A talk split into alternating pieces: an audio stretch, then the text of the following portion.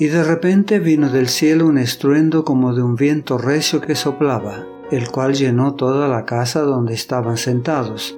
Y se les aparecieron lenguas repartidas, como de fuego, que se asentó sobre cada uno de ellos, y fueron todos llenos del Espíritu Santo, y comenzaron a hablar en otras lenguas, como el Espíritu les daba que hablasen.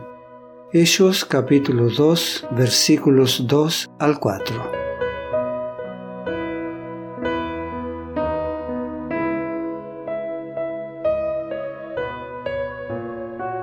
El Espíritu Santo, asumiendo la forma de lenguas de fuego, descansó sobre los que estaban congregados. Ese era un emblema del don entonces concedido a los discípulos, el cual los habilitaba para hablar con facilidad idiomas antes desconocidos para ellos. La apariencia de fuego significaba el celo ferviente con que los apóstoles iban a trabajar y el poder que iba a acompañar su obra. Moraban entonces en Jerusalén judíos, varones religiosos de todas las naciones debajo del cielo. Hechos capítulo 2 versículo 5. Durante la diáspora, los judíos habían sido dispersados por casi todas las partes del mundo habitado, y en su exilio habían aprendido a hablar varios idiomas. Muchos de ellos habían acudido a Jerusalén para participar en la celebración de las festividades religiosas. Todo idioma conocido estaba representado por la multitud reunida. La diversidad de idiomas habría sido un gran obstáculo para la proclamación del Evangelio. Por eso Dios suplió milagrosamente la deficiencia de los apóstoles. El Espíritu Santo hizo por ellos lo que no habrían podido realizar por sí solos en toda su vida. Ahora podían predicar las verdades del Evangelio por todas partes, hablando con exactitud los idiomas de aquellos por quienes trabajaban. Este don milagroso era una evidencia poderosa para el mundo de que su misión llevaba el sello del cielo. Y hecho este estruendo, se juntó la multitud, y estaban confusos porque cada uno les oía hablar en su propia lengua, y estaban atónitos y maravillados, diciendo, Mirad, ¿no son galileos todos estos que hablan? ¿Cómo pues les oímos nosotros hablar cada uno en nuestra lengua en la que hemos nacido? Partos, medos, elamitas y los que habitamos en Mesopotamia, en Judea, en Capadocia, en el Ponto y en Asia, en Frigia y en Panfilia, en Egipto y en las regiones de África más allá de Sidene, y romanos aquí residentes, tanto judíos como prosélitos, cretenses y árabes, les oímos hablar en nuestras lenguas las maravillas de Dios y estaban todos atónitos y perplejos, diciéndose unos a otros, ¿qué quiere decir esto? Mas otros, burlándose, decían, están llenos de mosto. Versículos 6 al 13. Los sacerdotes y gobernantes se enfurecieron enormemente ante esta maravillosa manifestación. Habían dado muerte al Nazareno, pero allí estaban sus siervos, hombres iletrados de Galilea, contando la historia de su vida y ministerio en todos los idiomas entonces hablados. Así, los sacerdotes decidieron hacer menos llamativo el milagro realizado, presentándolo como cualquier otro hecho natural, y declararon que los discípulos se habían emborrachado con el vino que se había preparado para la fiesta. Algunos creyeron estas falsas insinuaciones, pero los más perspicaces comprendieron que se trataba de un engaño. Los que habían presenciado el milagro daban testimonio de la corrección con que estos idiomas eran usados por los discípulos.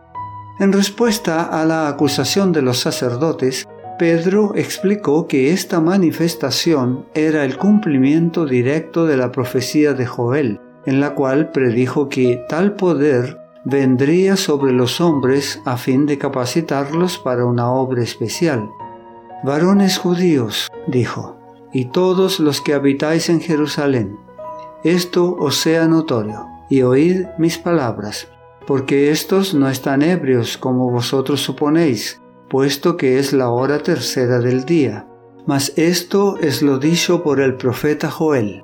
Y en los postreros días, dice Dios, derramaré de mi espíritu sobre toda carne, y vuestros hijos y vuestras hijas profetizarán, vuestros jóvenes verán visiones, y vuestros ancianos soñarán sueños, y de cierto, sobre mis siervos y sobre mis siervas en aquellos días derramaré de mi espíritu, y profetizarán. Versículos 14 al 18. Con claridad y poder Pedro dio testimonio de la muerte y resurrección de Jesús. Varones israelitas, oíd estas palabras.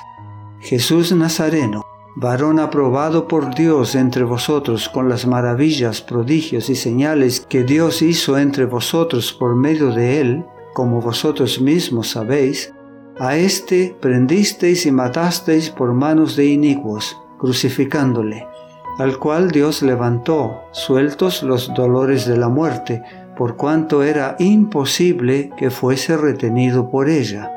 Versículos 22 al 24. Pedro no se refirió a las enseñanzas de Jesús para probar su acerto, porque sabía que el prejuicio de sus oyentes era tan grande que sus palabras a ese respecto no surtirían efecto. En cambio, habló de David, a quien los judíos consideraban patriarca de la nación. David dice de él, declaró, Veía al Señor siempre delante de mí, porque está a mi diestra no seré conmovido, por lo cual mi corazón se alegró y se gozó mi lengua, y aún mi carne descansará en esperanza, porque no dejarás mi alma en el Hades, ni permitirás que tu santo vea corrupción. Varones hermanos, se os puede decir libremente del patriarca David que murió y fue sepultado, y su sepulcro está con nosotros hasta el día de hoy. Pero siendo profeta, habló de la resurrección de Cristo, que su alma no fue dejada en el Hades, ni su carne vio corrupción. A este Jesús resucitó Dios, de lo cual todos nosotros somos testigos Así que, exaltado por la diestra de Dios y habiendo recibido del Padre la promesa del Espíritu Santo, ha derramado esto que vosotros veis y oís. Versículos 25 al 33. La escena está llena de interés.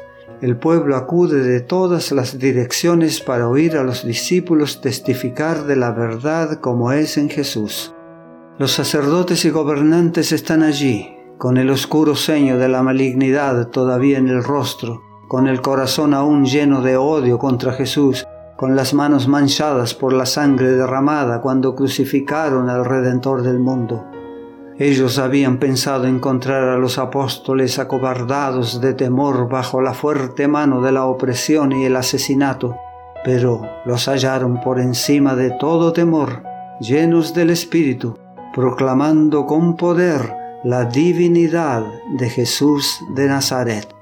Los oyeron declarar con intrepidez que aquel que había sido recientemente humillado, escarnecido, herido por manos crueles y crucificado, era el príncipe de la vida, exaltado ahora a la diestra de Dios. No te pierdas nuestro próximo mensaje. La gracia de Dios sea contigo.